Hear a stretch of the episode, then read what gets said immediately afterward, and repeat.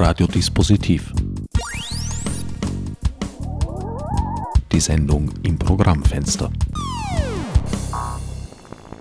Willkommen bei Radiodispositiv. An den Mikrofonen begrüßen euch diesmal mein Sendungsgast Walter Karban und der unvermeidliche Herbert Gnauer. Walter, du bist mittlerweile spätberufen promovierter Philosoph. Das war allerdings nicht immer so. Du bist in mein Blickfeld erstmals getreten in den 1990er Jahren als Mr. Astronaut. Ja, das ist in der Zwischenzeit lange her. Äh, ich bin seit, seit Anfang der 70er Jahre in der IT. Mm, es hat mich dann in verschiedene andere Zweige getrieben, in den Bereich Marketing, in den Bereich äh, Videoanimation, äh, Werbefilme.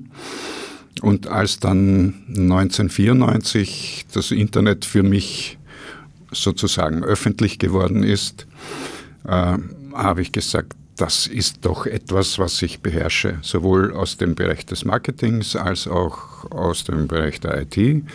Und ich könnte diese beiden Welten sozusagen miteinander verbinden, weil aus meiner Erfahrung heraus haben sich Marketingleute und IT-Leute sprachlich nicht miteinander unterhalten können. Und das habe ich mir gedacht, das ist etwas. Ja? Und dieser Aspekt begleitet mich im Grunde genommen seit vielen Jahren.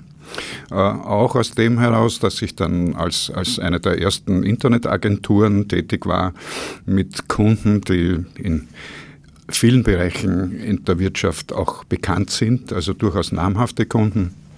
Und im Jahr 1996, also zwei Jahre nachdem ich das Internetgeschäft begonnen habe, die vorherrschende Suchmaschine war damals Alta Vista.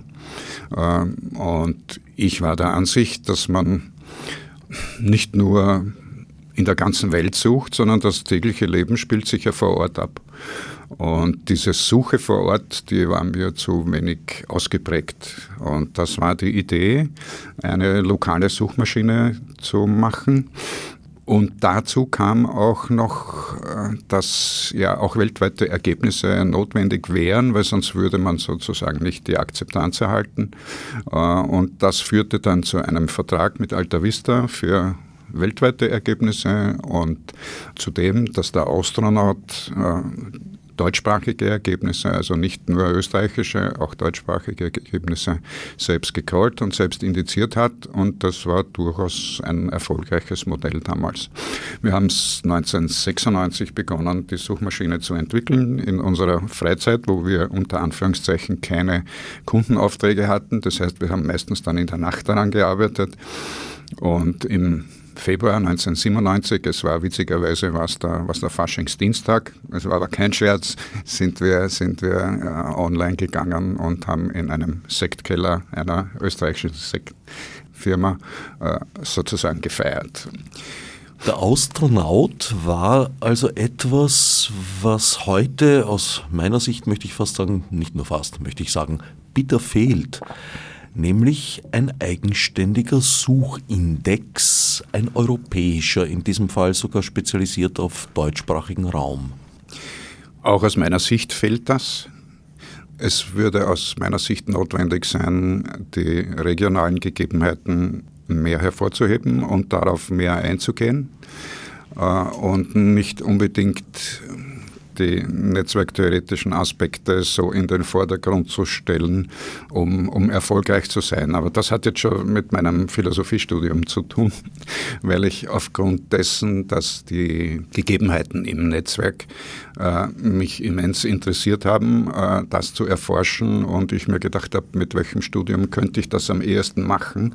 Äh, Mathematik wollte ich nicht, das wäre nicht in, in meinem Feld gelegen äh, und ich hatte mich als, als Jugendlicher schon äh, für die Fragen interessiert, was ist die Welt, was ist hinter der Welt. Ich wollte ursprünglich Astronomie an der Astrophysik studieren. Ähm, und wenn man, wenn man älter wird, wandelt sich das möglicherweise. Und ich habe dann festgestellt, dass mit dem Studium der Philosophie durchaus Fragen beantwortet werden konnten, äh, gleichzeitig aber mit der Beantwortung dieser Fragen zusätzlich neue Fragen entstanden sind.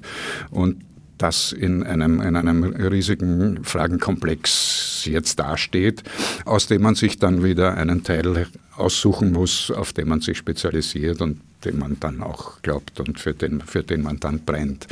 In meinem Fall ist das eben der Zusammenhang IT und Netzwerk und besonders durch, durch das Entstehen des Internets, wie, wie Netzwerke funktionieren. Dazu gehört auch etwas Systemtheorie, soziologische Systemtheorie.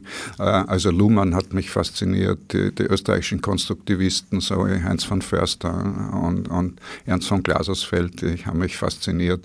Und das habe ich gemerkt, dass ähm, in der Philosophie gar nicht viel interpretiert wird und verstanden wird. Und deswegen habe ich mich darauf gestürzt, weil ich mir gedacht habe, ich bin immer schon so ein bisschen ein Querdenker gewesen. Und ich suche mir auch ein Fach aus, das nicht so allgemeingültig ist, weil ich versuche sozusagen nicht immer im Mainstream zu schwimmen, sondern ein bisschen daneben, da ist das Leben für mich spannender, als wenn es im Mainstream so ruhig hergeht und dann wundert man sich, warum die Sache eigentlich nicht funktioniert, die man vorgehabt hat, weil es hundert andere auch tun und man halt nicht der Beste in dem ist. Jetzt schwimme ich manchmal am Rand des Flusses und da gibt es Turbulenzen durchaus, aber die machen das Leben spannend. Bei Heinz von Förster findet man sicher einiges zum Thema. Wenn ich nicht irre, hat er ja sogar den Begriff der Kybernetik geprägt, womit damals die Computerwissenschaften gemeint waren. Ja, er hat den Begriff der Kybernetik geprägt und das Interesse in diesem Zusammenhang der Systemtheorie, des Konstruktivismus, das Interessante dabei ist, dass er, dass er in manchen Aspekten den Begriff der Kybernetik mit TH geprägt hat äh, und gemeint hat, dass in diesen Zusammenhängen, die einander, einander beeinflussen, äh, so etwas wie Ethik vorhanden wäre. Das würde allerdings bedeuten, dass man äh, in, einem, in einem relativ lokal begrenzten Kontext denkt. Wenn man, wenn, man, wenn man über diesen lokal begrenzten Kontext hinausgeht und ich glaube, dass darin im Grunde genommen auch die Problematik begründet ist, äh, werden die Systeme immer größer, immer komplexer, mit denen man umgehen muss und dann steigt die Komplexität auf eine Art und Weise, die man dann nicht mehr überblicken kann. Das macht aus meiner Sicht äh, ein zu viel an Information und dieses zu viel an Information bringt Unsicherheit mit sich äh, und fordert einen auf, sozusagen die Menge der Information wieder zu begrenzen. Und dann gibt es so Scheuklappen. Sichtweisen, die dann möglicherweise auch noch dogmatisch präsentiert werden. Und ja, mit solchen Leuten kann man dann möglicherweise gar nicht, gar nicht einmal diskutieren. Also die Ethik, die Heinz von Förster da sozusagen als Voraussetzung formuliert hat, die würde ich ja eher als Forderung sehen, vor allem im, im, in Kenntnis der Geschichte, die dazwischen lag. Ethik ist immer schon eine Forderung gewesen. Äh, sogar Aristoteles hat sich darüber Gedanken gemacht, was ein gutes Leben sei. Ja? Und die Menschheit hat immer schon der Gedanke begleitet, was denn gut und was böse sei. Die Problematik darin hat im Grunde genommen aus meiner Sicht zu, zu vielseitigen Gedanken geführt. Ähm, wenn, man, wenn man da bei dem deutschen Philosophen kurz einhakt, der vielleicht mit die Grundlage unserer Gesellschaft oder unserer Verfassung mit, mit seinen Gedanken beeinflusst hat. Wenn man zu, zu Immanuel Kant geht, dann denkt man sich, ein Aspekt, der eine große Rolle spielt, ist der, dass man einen Menschen niemals als Mittel zum Zweck verwenden soll, sondern dass der Mensch, der einem gegenübersteht, immer der Zweck an sich wäre. Dies würde allerdings bedeuten, dass viele Aspekte des Kapitalismus, die, die ökonomisch gegeben sind, eben nicht als ethisch betrachtet werden können oder zumindest diskutiert werden sollten, unter welchen Aspekten das Ganze ethisch wäre oder nicht. Es gibt, es gibt in der liberalen Wirtschaftsökonomie den Gedanken, dass man, das, äh, das ist übrigens ein Sozialethiker gewesen, ein englischer Adam Smith, der ja bekannterweise von der unsichtbaren Hand gesprochen hat. Und diese unsichtbare Hand würde alles regeln. Diese unsichtbare Hand wäre, wäre sozusagen das, das, das Gegenstück oder das, das Synonym für Heinz von Försters Kybernetik, weil diese unsichtbare Hand sozusagen im Handel zwischen den, zwischen den einzelnen Akteuren im Wirtschaftsleben das Verhältnis dieser Wirtschaftsakteure regeln würde. Wenn ich jetzt davon ausgehe, dass ein Kaufmann nicht mir zuliebe etwas verkauft, sondern weil er etwas verdienen möchte und ich zu diesem Kaufmann gehe und zu diesem Kaufmann Vertrauen habe äh, und er mir auch immer gute Ware verkauft, dann würde dieses Verhältnis stimmen. Äh, würde er einmal versuchen, einen Kunden übers Ohr zu hauen, und der Kunde bemerkt das, dann würde sich der Kunde überlegen, dass er nicht mehr zu diesem Kaufmann ginge und würde einen anderen Kaufmann bevorzugen oder auswählen. In etwa das könnte man sich als unsichtbare Hand vorstellen, dass sich aufgrund der Erfahrung mit den der Akteure untereinander äh, sich sozusagen diese Verhältnisse selbst regeln. Jetzt sind wir in einer Situation, äh, wo wir aber keine lokalen Verhältnisse mehr haben, sondern wo wir, wo wir, auch wenn wir lokal einkaufen gehen, in globale Geschäfte gehen oder, oder online, sogar online einkaufen. Also in die ja. lokalen Filialen globaler Konzerne. Globaler Konzerne, ja. Äh, oder sogar online einkaufen, das heißt in überhaupt keine Filialen mehr gehen äh, und uns dort bedienen. Jetzt gibt es nur zwei Argumente, warum ich das tue. Nicht, weil ich Vertrauen habe, sondern weil das Produkt besonders günstig ist ähm, und weil das Produkt besonders schnell äh, zur Verfügung steht. Ja? Nur ob das jetzt ausreicht, um dieses, um dieses Verhältnis äh, auf Dauer sozusagen in der Waage zu halten, dass diese unsichtbare Hand funktioniert, dass diese kybernetische Ethik äh, auch wirklich zum, zum, zum Greifen kommt, das wage ich zu bezweifeln, weil er aufgrund dieses Verhältnisses nicht nur wir Produkte einkaufen, sondern wir auch Daten generieren und wir mit diesen Daten sozusagen mitbezahlen, auch wenn wir für das Produkt bezahlen. Wenn wir sonst Daten produzieren, wird das ein Aspekt dessen, was die Netzwerktheorie sehr gut darstellen kann und was aus meiner Sicht in der, in der, in der heutigen Zeit der vorherrschende Aspekt der Online-Welt an sich ist. Ja. Außerdem würde ein Funktionieren dieser theoretischen Annahme der Ausgewogenheit ja voraussetzen, dass man eben eine Wahl hat, den Kaufmann zu wechseln. Und genau das ist in den letzten Jahren, ja, ich weiß es gar nicht, äh, ist es immer weniger der Fall oder ist es nur sichtbar geworden? Es ist wahrscheinlich im, im Zug der Globalisierung auch immer weniger der Fall. Und insbesondere bei Suchmaschinen schaut es da, äh, naja, recht trübe aus. Mit Auftreten von Google sind die damals ungefähr fünf in etwa gleichrangigen Anbieter, also das war im Alter Vista, Yahoo und noch drei andere ungefähr, sehr schnell weg vom Fenster gewesen. Ähm, jetzt ist für mich immer das Erstaunen an dieser Geschichte, dass Google damals definitiv äh, die besseren Suchergebnisse geliefert hat. Gut.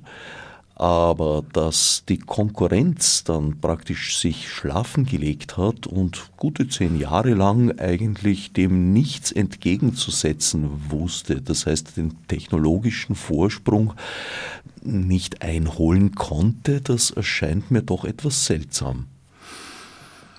Dazu gibt es aus meiner Sicht zwei Antworten. Die eine Antwort ist die, dass Serge Brin und Larry Page bei ihrem Studium mit etwas konfrontiert wurden, das außerhalb der wissenschaftlichen Welt so nicht diskutiert wurde. Und das ist, sind Erkenntnisse der Netzwerktheorie, die in der wissenschaftlichen Welt Punkt 1 mathematisch erklärbar wurden die zusammenhängen mit dem Entstehen von Netzwerken, mit dem natürlichen unter Anführungszeichen Entstehen von Netzwerken, die damals untersucht wurden und wo es, wo es dann in der Folge auch sehr gute Forschungsergebnisse gegeben hat, die in einem bestimmten Bereich für Wissenschaftler tagtäglich präsent waren. Wenn man sich anschaut, wie, wie der Zitationsindex, also wie wissenschaftliche Arbeiten zitiert werden, wie das aufgebaut ist, dann kann man nachvollziehen, wie solche Netzwerke funktionieren. Und das Vordringliche in diesem Paper, das äh, Larry Page und Serge Brin damals geschrieben haben, es war 1998, haben sie ein Paper verfasst, äh, das sozusagen die Grundzüge der Suchmaschine Google dargestellt hat. Dieses Paper erklärt im Grunde genommen den PageRank, so wie es damals genannt wurde, wo man nicht wusste, ob das jetzt wirklich auf die Seiten gemünzt ist oder, oder ob das äh, den Namen von Larry Page darstellt. Aber genau diese Art und Weise, die die Webseiten aufgrund der verfügbaren, in dem gesamten Index verfügbaren Links und verschiedene Wertigkeiten waren, waren das absolut Neue. Und dieses absolut Neue war in der Lage, die scheinbar wichtigsten Seiten in dem Index nach oben zu bringen. Das heißt, äh, es war ein, ein vollkommen neuer Zugang, Ergebnisse zu ranken. Vorher war es so, dass man, und auch der Astronaut, der Index des Astronaut war so aufgebaut, dass man, dass man geschaut hat, äh, welche Texte stehen in dem, in dem Dokument, wo stehen die Texte, sind diese Texte Überschriften oder, und, und aufgrund dieser Tatsache äh, hat man dann eine Wertigkeit für das Dokument berechnet und in dieser, in dieser Wertigkeit hat man es hat dann angezeigt. Aber Verlinkungen ja. haben damals schon eine Rolle gespielt. Also Verlinkungen haben eine Rolle gespielt, waren aber, aber nicht der dominierende Aspekt. Mit diesem PageRank und mit die, sozusagen dieser Umsetzung der, der netzwerktheoretischen Erkenntnisse wurden zunehmend scheinbar wichtige Ergebnisse nach vorne gespült und der zweite Aspekt war der, dass Google mit dieser Idee schon sehr viel finanzielle Mittel lukrieren konnte und sozusagen nur mit der Suchmaske und ohne Werbung verfügbar war. Während andere Suchmaschinen sich bereits so positionieren mussten, dass sie, dass sie über Geschäftsmodelle nachdenken, dass man versucht hat, Werbung zu platzieren und auch wir damals also mit dem Astronaut haben, haben versucht, Geschäftsmodelle zu entwickeln, wo man nicht sagen muss, das ist jetzt eine vollkommen absurde Idee, sondern, sondern es ging wirklich darum, Werbung zu verkaufen, weil man ja gesehen hat, was, was wollen denn die, die Leute. Ja? Das heißt, man hat ja damals schon gesehen, dass man aufgrund der Logfiles ganz einfach festgestellt hat, was wird gesucht. Es wurde, wurde damals nicht, nicht so extrem ausgewertet wie heute. Es, es gab damals meines Wissens gar keine Cookies, die sind damals erst aufgekommen. Und es wurden einfach auch die Daten nicht in der Form ausgewertet wie heute. Von Big Data hat man damals noch nicht gesprochen. Es war noch nicht das, Big Data war noch nicht das Öl der Zukunft so wie das heute von manchen Seiten tituliert wird. Aber etwas Ähnliches, wie, wie, wie, Google sich dann hat einfallen lassen. Äh, wir haben das Top-Rated genannt und haben Unternehmen die Möglichkeit gegeben, aktuelle Meldungen zu platzieren, wie in einem Pressemeldungssystem. Und die wären dann, wenn sie, wenn sie gepasst hätten, sozusagen vorgeschalten gewesen, schon auch gekennzeichnet. Das haben wir 1998 auf, es war damals eine Veranstaltung im, im Austria Center, das haben wir, haben wir vorgestellt. Und wir wurden da eigentlich dann sehr, sehr äh, negativ angegangen und gesagt, man kann nicht eine Suchmaschine, Suchmaschine muss, muss korrekte Ergebnisse, darf nicht, nicht keine Ergebnisse bringen, die, die irgendwie ökonomisch bevorzugt werden, auch wenn es gekennzeichnet ist. Also wir wurden, was sozusagen die Ergebnisse anbelangt, sehr scheel betrachtet. Und dass man, dass man Werbebanner, so wie es damals üblich war, dazu schaltet, das wollte man im Grunde genommen auch nicht. Also Suchmaschine wäre damals aus Sicht vieler Menschen etwas gewesen, was sozusagen Infrastruktur bedeutet und Infrastruktur hätte kostenlos zur Verfügung gestellt zu werden, unter Anführungszeichen, äh, so wie man heute auch auf Landstraßen fahren kann, aber das bezahlt man halt mit Steuern, mit Steuergeld. Ja. Die Innovation lag also einerseits in den verbesserten Suchalgorithmen ja. und Mechaniken, die dahinter standen. Andererseits auch darin, dass das äh, Geschäftsmodell in den Hintergrund verlagert wurde, also nicht in Form von Werbebanners sichtbar wurde, sondern dahinter halt eine Auswertung der Daten stattfand, die anfangs kaum jemandem bekannt und bewusst war. Und drittens, wie, wie, du schon gesagt hast, die Suchmaske, die auch eine ganz, ganz große Rolle spielt, nämlich diese großartige Idee, das in einem Feld zu vereinigen und es zu ermöglichen, dass in einem Feld sowohl die Alltagssuche für jeder Mann und jeder Frau als auch die Expertensuche möglich ist mit Hilfe der dahinterstehenden Google Syntax. Das ist eine ganz, ganz genau. großartige Innovation. Und vor allem in dieser Kombination verstehe ich diesen Durchmarsch, den Google dann hingelegt hat, absolut. Was ich immer noch nicht verstehe, ist, wieso sind die anderen auf ihrem Arsch gesessen und haben ihn nicht hochgebracht? Über zehn Jahre lang hat es gedauert.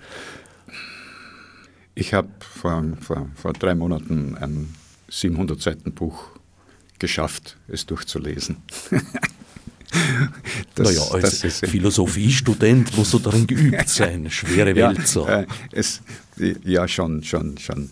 Äh, allerdings bin ich zurzeit auch eher mit dem Schreiben als mit dem, mit, mit dem Lesen beschäftigt. Äh, allerdings musste ich sagen, dieses Buch, äh, das wollte ich durcharbeiten. Und das handelt von dem Thema, warum ist Google so, unter anderem, warum ist Google so dominant. Der Titel des Buches, äh, Das Zeitalter des Überwachungskapitalismus von Susanna Schubow, einer emeritierten Harvard Business School Professorin, die auch Philosophie studiert hat und die über Jahre dieses Phänomen, wie die Online-Welt im Grunde genommen sich entwickelt hat, beobachtet hat, sehr viel recherchiert hat und jetzt in der Lage war, mit diesem Buch diese Entwicklung darzustellen. Und da ist einiges für mich zu beobachten gewesen, was sich mir so bis dato nicht so dargestellt hat. Und das ist ein Aspekt, den ich immer als, als Knackpunkt in der Entwicklung des Astronaut gesehen habe, weil der Astronaut nach 9-11 äh, all die Modelle, die wir uns vorgestellt hatten und die Dienste, die wir, die wir parallel dazu aufgebaut haben. Es hat ein Austrom-Mail gegeben, es hat, es hat einen Business Guide gegeben, den wir sozusagen mit dem Astronauten mit, mitgetragen haben und das hat den Anschein gemacht, als würde es parallel zum Astronaut durchaus ökonomischen Erfolg bringen, weil es Ver, Ver, Ver, Verknüpfungen mit dem Astronaut gegeben hat, die nicht so, so negativ betrachtet wurden von der, von der Community. Äh, und es hat den Anschein gemacht, als würden, als würden damit Umsätze generiert werden können. Und in dem Augenblick, wo, wo, wo 9-11 passiert ist, ist etwas, etwas Verunsicherung in die wirtschaftliche Welt getreten, besonders was Online-Aktivitäten anbelangt, weil man offensichtlich gesagt hat, ja, warum sollen wir da jetzt was investieren? Wir wissen nicht, wie es im Augenblick weitergeht, also halten wir uns mit Investitionen zurück, auch wenn sie noch so klein sind. Und das hat diesen, diesen aufstrebenden Aspekten durchaus sehr viel an, an, an, an Drive genommen. Das heißt, die, die, Umsätze sind plötzlich eingebrochen und, und wir haben nicht wirklich gewusst, wie, wie sollen wir damit umgehen. Und Susanna Schubow beschreibt in diesem Buch, dass auch im Prinzip vor diesem 9-11 auch Google sehr intensiv an einem Geschäftsmodell gearbeitet hat und dieses Geschäftsmodell aber nicht klar war. Und sie wahrscheinlich in Schwierigkeiten gekommen wären, wäre dieses 9-11 nicht passiert. Das Interessante dabei ist, dass Google die Daten, die sie gesammelt haben, zwar begonnen hat auszuwerten, aber nicht genau gewusst hat, was sollen sie mit den Daten alles anfangen, außer Werbung zu schalten, personalisierte Werbung zu schalten. Und Susanna Schubow beschreibt, dass damals die NSA nicht gewusst hat, wie sie mit dieser Situation umgehen soll und dann aber auf die Idee gekommen ist, da es ja ein amerikanisches Unternehmen gibt, das so viele Daten hat und die NSA wollte sozusagen diese Daten haben und zur Sicherheit und zur Terrorabwehr verwenden. Das ist eine Diktion, die wir seit damals hören. Und in dem Augenblick hat sozusagen die NSA die Nähe von Google gesucht und die Kooperation mit Google gesucht. Und über diese Kooperationsschiene wurde Google sozusagen dann gestärkt unter Anführungszeichen und es gab plötzlich ein Geschäftsmodell ja, und auch einen Sinn und Zweck für diese Datensammlungen. Ja. Schubow bestätigt damit eigentlich eine alte Theorie von mir, nämlich dass der Durchmarsch von Google schon auch etwas damit zu tun hat, dass sie die cooleren Schnittstellen für NSA und befreundete Institutionen geschaffen haben. Ja, das hat mich gewundert, dass es, dass es so war, aber, aber das war aus meiner Sicht der Schritt, der auch heute noch nach sich zieht, dass die anderen Unternehmen, andere Suchmaschinen keine Chance gegen Google hatten. Erklärt ja auch, weshalb in Russland und China jetzt emsig an eigenen Indizes gearbeitet wird. Äh, ja, also die russische Suchmaschine Yandex gibt es, gibt es schon, schon lange und bei, auch Baidu gibt es, gibt es in China schon lange.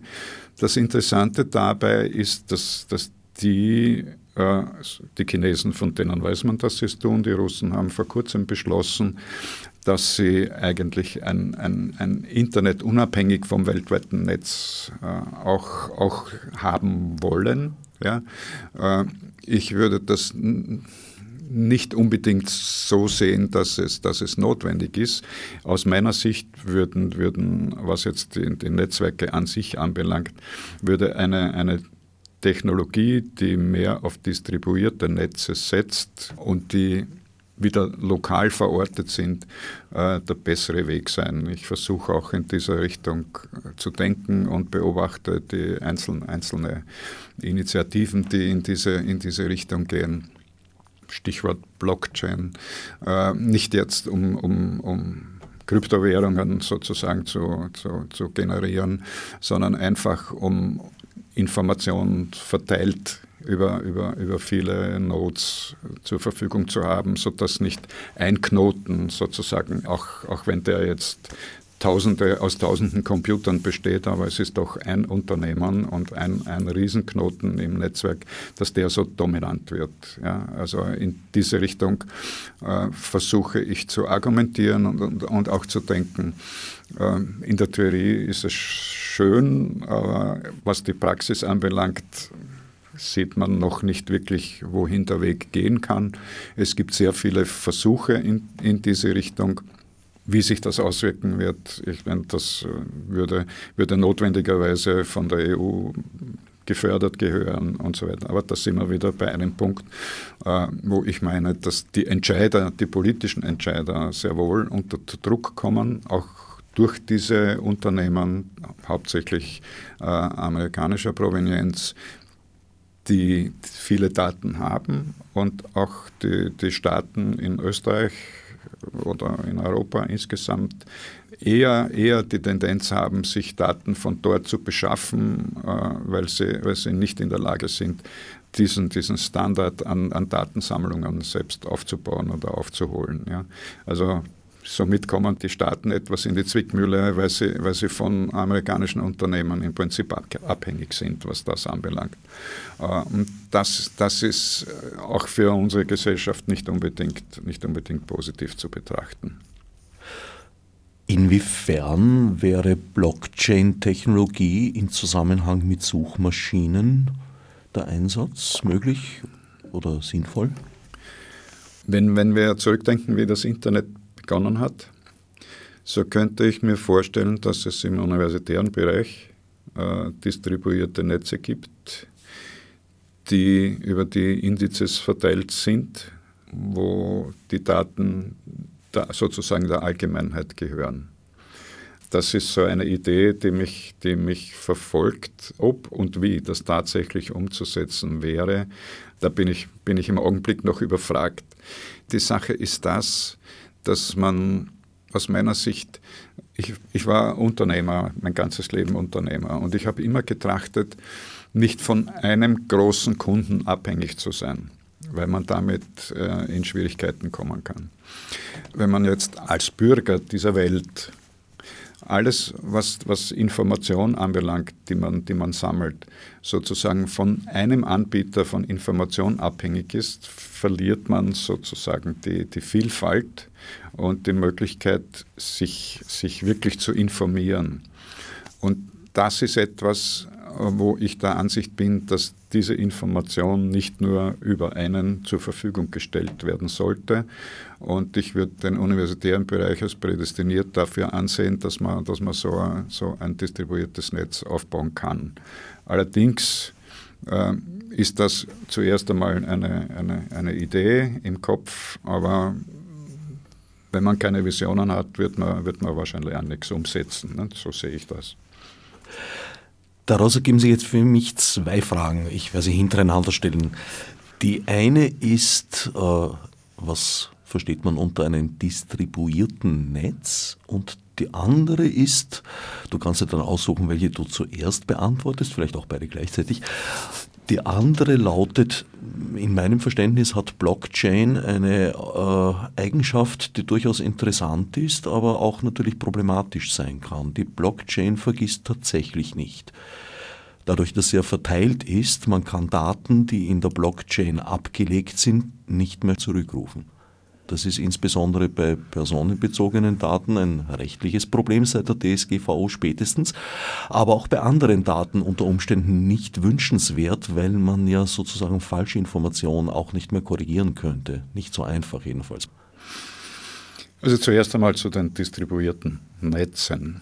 Äh, dazu vielleicht kurz einmal wie, wie, wie ist das Internet entstanden? Aus, aus, welchem, aus, aus welcher Idee heraus?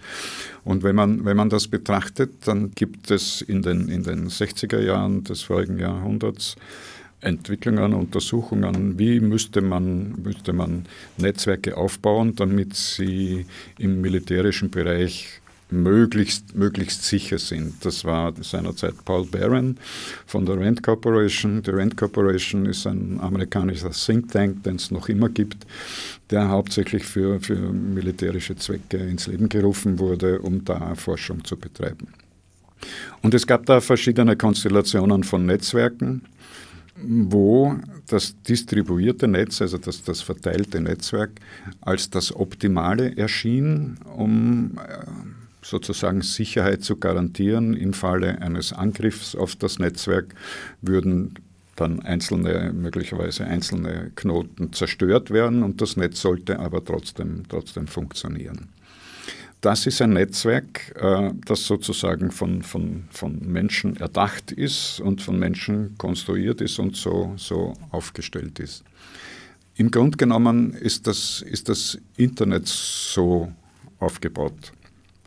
Das wäre sozusagen die technische Schicht. Auf dieser technischen Schicht haben sich aber jetzt verschiedene zusätzliche Ebenen entwickelt, auch wenn man die sozialen Netze sieht oder wenn man, wenn man das, das World Wide Web jetzt als, als eigene Schicht betrachtet so haben die sich auf diesen distribuierten Netzen aber auf eine Art und Weise entwickelt, die mit diesen distribuierten Netzen nichts mehr zu tun haben, sondern äh, mit der Netzwerktheorie, wie sie, wie sie sozusagen um die Jahrtausendwende dargestellt wurde und was ich, was ich als Erfolg von, von Google sehe. Netzwerke, in denen es besonders starke Hubs gibt äh, und in denen es eine Vielzahl von kleinen Knoten gibt, die kaum Verbindungen haben und, und andere Knoten, die extrem viele Verbindungen haben. Deswegen heißt das Ganze auch skalenfreies Netzwerk, wenn man die Skalenverteilung auf einer exponentiellen Kurve darstellen kann. Das heißt, die, die besonders viele Verknüpfungen haben in diesem Netzwerk, werden die großen Hubs wie Google, wie Facebook, wie Amazon, wie auch Apple und Microsoft. Und die ganz Kleinen werden die, die, die Betreiber von, von, von Webseiten oder auch jeder, jeder einzelne Nutzer des Netzes könnte als ganz kleiner Knoten dargestellt werden. Diese Wertigkeit bringt mit sich, dass die ganz großen Hubs von den kleinen in vielfacher Hinsicht benutzt werden und durch diese extrem einseitige Verteilung von Information äh, oder von, von, von Wissen werden die im Grunde genommen immer stärker. Es ist das eine Art von Netzwerk, wie sie sich in der Natur, auch in der Biologie selbst entwickelt und was bis zu einer bestimmten Größe durchaus als ausfallsicher sich darstellt. Nur wenn der ganz große Hub der stärkste Hub in dem Netzwerk. Wenn der zerstört wird, dann funktioniert meist das ganze Netzwerk nicht mehr. Wenn man jetzt einen Menschen sozusagen als so ein Netzwerk darstellen wollte, seine, seine Nerven oder seine Extremitäten, dann wäre der Hub sozusagen der Kopf, das Gehirn. Äh, und der würde alles andere mitsteuern aufgrund der Informationen, die er von denen bekommt. Also so funktioniert an und für sich ein Netzwerk. Wenn man aber nicht möchte, dass es so einen dominanten Hub gibt, dann muss man auch den Aufbau, den Fluss der Information im Prinzip müsste man steuern. Und da müsste man darauf achten, dass solche Hubs sich nicht entwickeln, sondern dass das Wissen, dass die Information äh, anders verteilt wird, eben so distribuiert verteilt wird, dass viele Knoten den, den gleichen Wissensstand haben äh, und damit auch das Wissen gesichert ist, weil wenn dann ein Knoten kaputt geht, kann man, kann man das im Grunde genommen von woanders herholen. Also das wäre, das wäre die, die, die Grundidee, äh, die man durchaus auch mathematisch darstellen kann, die man auch grafisch darstellen kann und die durchaus auch einleuchtet. Dass in der Natur das quasi nach diesem, nach diesem exponentiellen Prinzip äh, die Dinge laufen, bringt das mit sich, dass bei einer zu starken Dominanz dieser Exponentialität das ganze System aber auch wieder zusammenbricht. Wir finden das in der Wirtschaft, wir finden es im, im, täglichen Leben, wir finden es immer wieder, dass Systeme, die zu dominant geworden sind, plötzlich aus unerfindlichen Gründen nicht mehr funktionieren. Das ist der Dominanz, der extremen Dominanz geschuldet, weil sie dann auch die Akzeptanz nicht mehr, nicht mehr finden. Ja? Daran arbeiten die Großen, wenn man es so hernimmt, weil deswegen hat Facebook WhatsApp gekauft, deswegen hat Facebook Instagram gekauft, deswegen hat Google diverseste Aspekte zugekauft und, und forscht in, in alle möglichen Richtungen, die im Grunde genommen so weit gehen, und das haben wir wieder, den haben wir den Bogen zur NSA wieder gemacht, dass aufgrund der Geschichte bei mit der, mit der NSA, so wie Suboff sie darstellt, äh, dass es da in der Zwischenzeit Verquickungen und Verzahnungen vom Personal gibt. Das heißt, es gibt Leute von Google, die für die NSA arbeiten, es gibt Leute von der NSA, die für Google arbeiten. Also das verschwimmt total. In meinem Bekanntenkreis gibt es Leute, die auf amerikanischen Universitäten arbeiten und die bestätigen, dass sie Google brauchen, weil Google finanziert zum Teil die Arbeit der Wissenschaft. Und man stellt auch fest, dass die Ludwig-Maximilian-Universität in München plötzlich einen Ethik-Lehrstuhl von Facebook finanziert bekommen hat, mit Summe, ich glaube, so um die 5 Millionen Dollar wurden da zur Verfügung gestellt.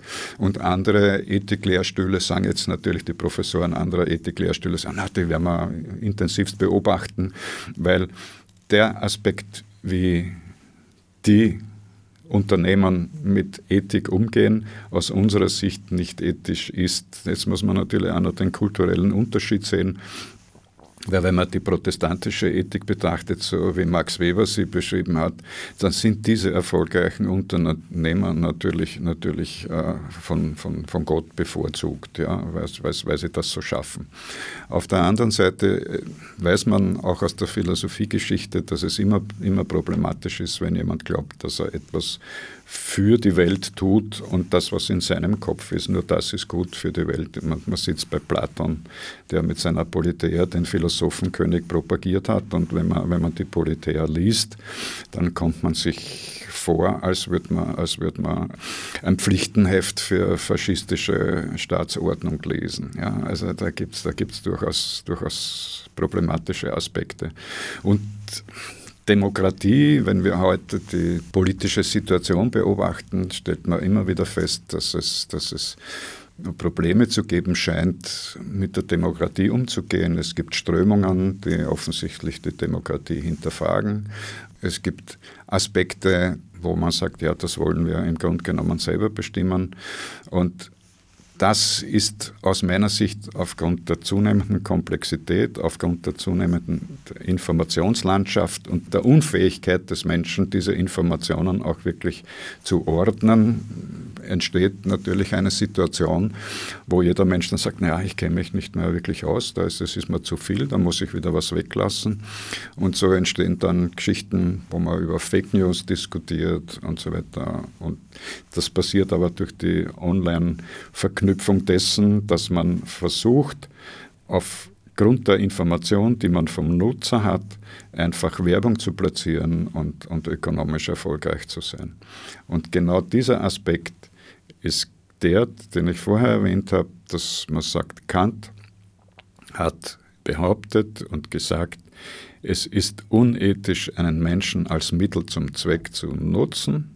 Und jetzt stellen wir fest, wir werden, unsere Daten werden dazu benutzt, Werbung zu verkaufen, die uns passt, uns Suchergebnisse zu liefern, die passen und die uns doch in einer gewissen Art und Weise steuern und manipulieren.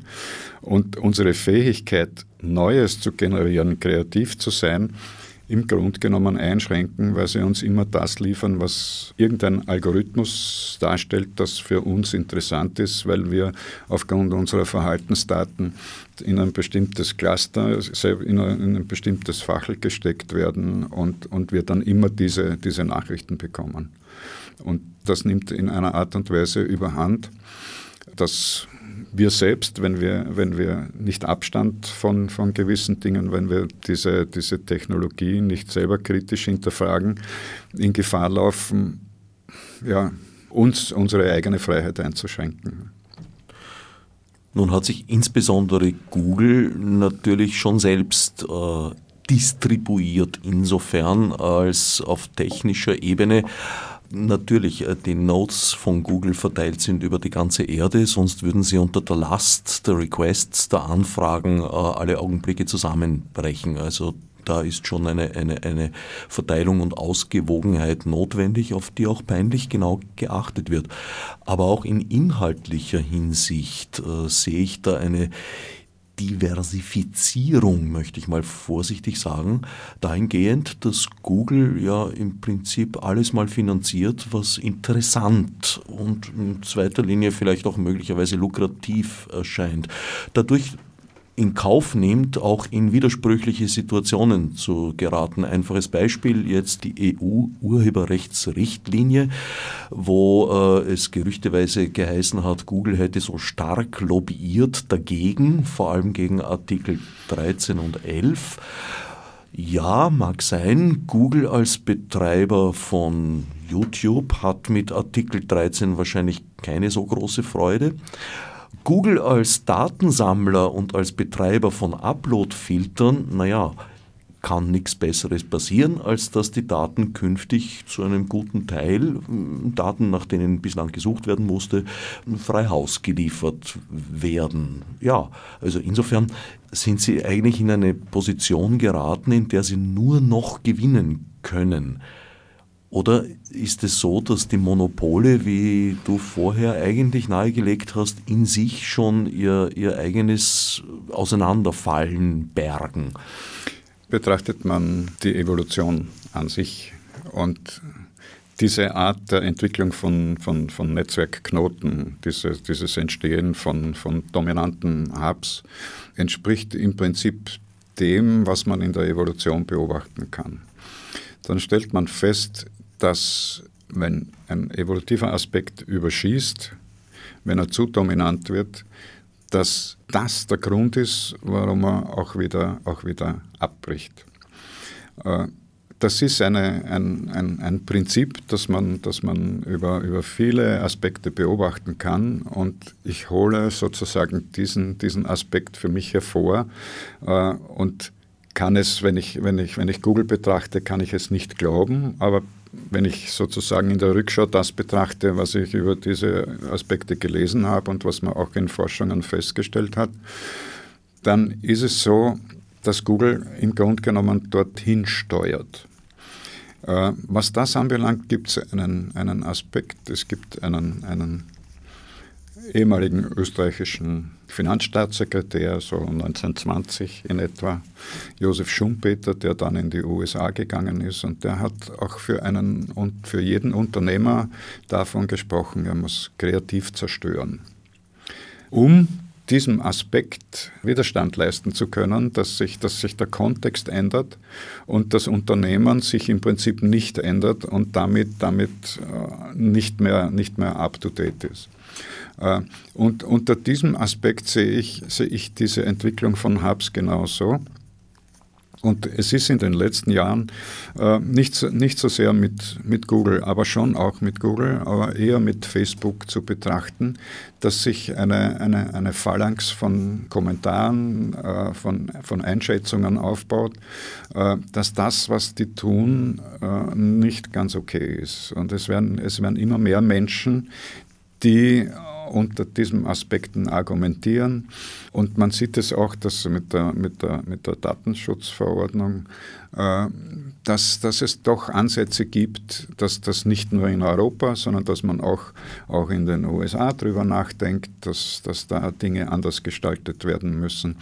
Und gestern erst habe ich, habe ich einen Artikel von einem amerikanischen Universitätsprofessor gelesen, einem Soziologen, der da meint, wir haben Gesetze, wir haben den Umgang mit, mit, mit Daten äh, gelernt zu regeln, dort wo sie wirklich sehr wichtig für, für eine Art von Vertrauensbasis sind. Wir haben Regeln für Banken, wir haben Regeln für Spitäler. Wieso haben wir keine Regeln für Daten, die für das Leben der Menschen relevant sind und die im Grunde genommen auf diese Art und Weise, wie, wie, wie die Online-Welt entstanden ist, sozusagen jetzt Unternehmen zur Verfügung stehen, die damit Geschäfte machen. Wir müssten Regeln für diese Unternehmen aufstellen und die müssten sich an die Regeln halten, wie wir sie eben für, für sehr viele sensiblen Bereiche äh, definiert haben. Und das kann nicht bedeuten, dass die sich sozusagen selbst Regeln auferlegen. Das kann keine Selbstverpflichtung sein. Das müsste eine Verpflichtung sein, die ihnen die Politik sozusagen auferlegt. Die Problematik dabei aus meiner Sicht ist die, dass das weltweit verteilte Unternehmen sind, auch wenn es hauptsächlich äh, amerikanische Unternehmen sind. Aber es stärkt sich auch aus meiner Sicht in den USA diese Art der Sichtweise. Und es werden Regeln für diese Unternehmen kommen. Trotzdem bin ich der Ansicht, dass es wichtig ist, etwas parallel dazu aufzuziehen, eine eigene Vision zu haben, nicht nur etwas verhindern zu wollen. Weil diese kreative Zerstörung, wie Schumpeter sie benennt, hat nichts damit zu tun, dass man was verhindert. Heinz von Förster sagt auch, wenn alle, wenn sie schreien, nieder mit dem König, der König ist dominant. Sie denken nur mehr an den König und sie denken überhaupt nicht daran, wie wollen sie etwas gestalten. Das heißt, gegen etwas zu sein, ist ein Aspekt, aber ist nicht die Lösung. Die Lösung kann nur etwas sein, für etwas zu sein und etwas anders gestalten zu wollen. Deswegen braucht man aus meiner Sicht Vorstellungskraft und wenn man sich etwas nicht vorstellen kann, dann kann man es auch nicht umsetzen, weil alles, was der, was der Mensch auch macht, das stellt er vorher vor sich hin und macht ein Modell. Ja, sind wir auch wieder beim Kant. Wenn wir uns etwas vorstellen, dann setzen wir es auch um. Ja. Ich würde Schumpeter ja auch entgegenhalten, dass nicht jede Zerstörung zwangsläufig zu einer Kreativität und noch weniger zu einer positiven Kreativität führt. Manche Zerstörung ist auch rein destruktiv. Aber das heben wir uns für eine spätere Sendung auf. Wir, vorläufig sind wir mit der, naja, fast am Ende, aber noch nicht ganz fertig und wir sind noch eine Antwort schuldig auf die zweite Frage, die ich vor einer halben Stunde gestellt habe. Und das sind die Aspekte der Blockchain, das eigentlich, was in Blockchains versenkt wurde, äh, sozusagen für dahin allen Generationen am Stiefel klebt. Die Frage ist, ob es jetzt anders ist. Selbstverständlich haben wir mit der Blockchain den Aspekt, dass wir im Grunde genommen dann nicht in der Lage sind, Daten zu löschen, die irgendjemand gelöscht haben möchte und wo ein Gericht dann sagt, die Daten müssen, müssen gelöscht werden. Das ist eine geradezu ja. furchtbare Vorstellung in einer Zeit, wo ich eigentlich froh bin, dass sich mittlerweile irgendwo langsam beginnt durchzusetzen, dass es ein Recht auf Löschung auch geben muss und auf Vergessen. Ja, ja, ja. Äh, das ist der Vorteil der menschlichen Welt dass wir, dass wir etwas vergessen. Ja? Aber so, sobald wir auf eine technisch orientierte Welt reflektieren und uns anschauen, wie es jetzt läuft. Wir haben die Möglichkeit bei Google zu sagen, gehört gelöscht. Äh, wir haben die Möglichkeit bei Facebook uns auszusuchen, welche Daten werden gespeichert. Naja. Hm. Eben, ja, eben. Ja. Und da stellt sich dann die Frage, äh, wird mir das nur nicht angezeigt oder werden diese Daten tatsächlich nicht gespeichert? Und wir haben in diesem Fall weder bei der Blockchain noch bei den derzeitigen Lösungen die Mittel zu kontrollieren, ob Daten wirklich gelöscht sind oder nicht. Diese, diese Instanz gibt es nicht. Ja?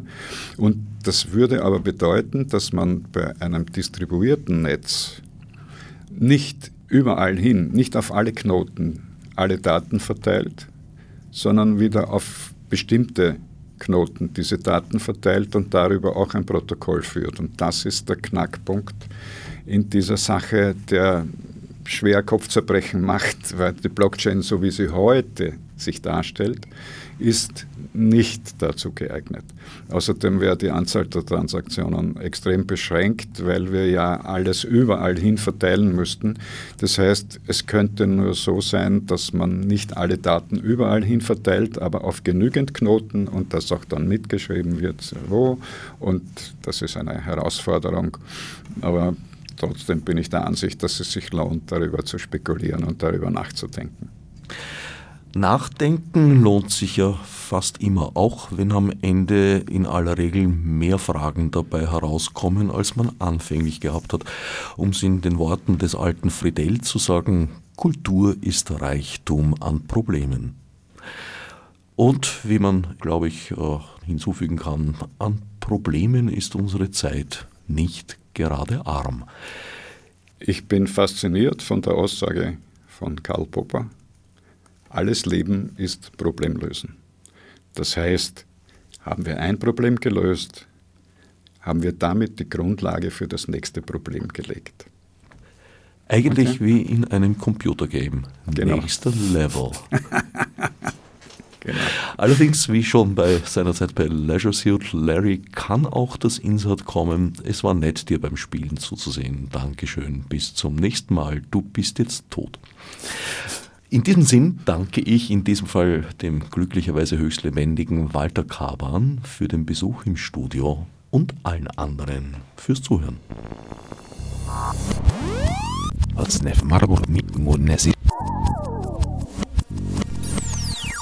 Fichte subsidiar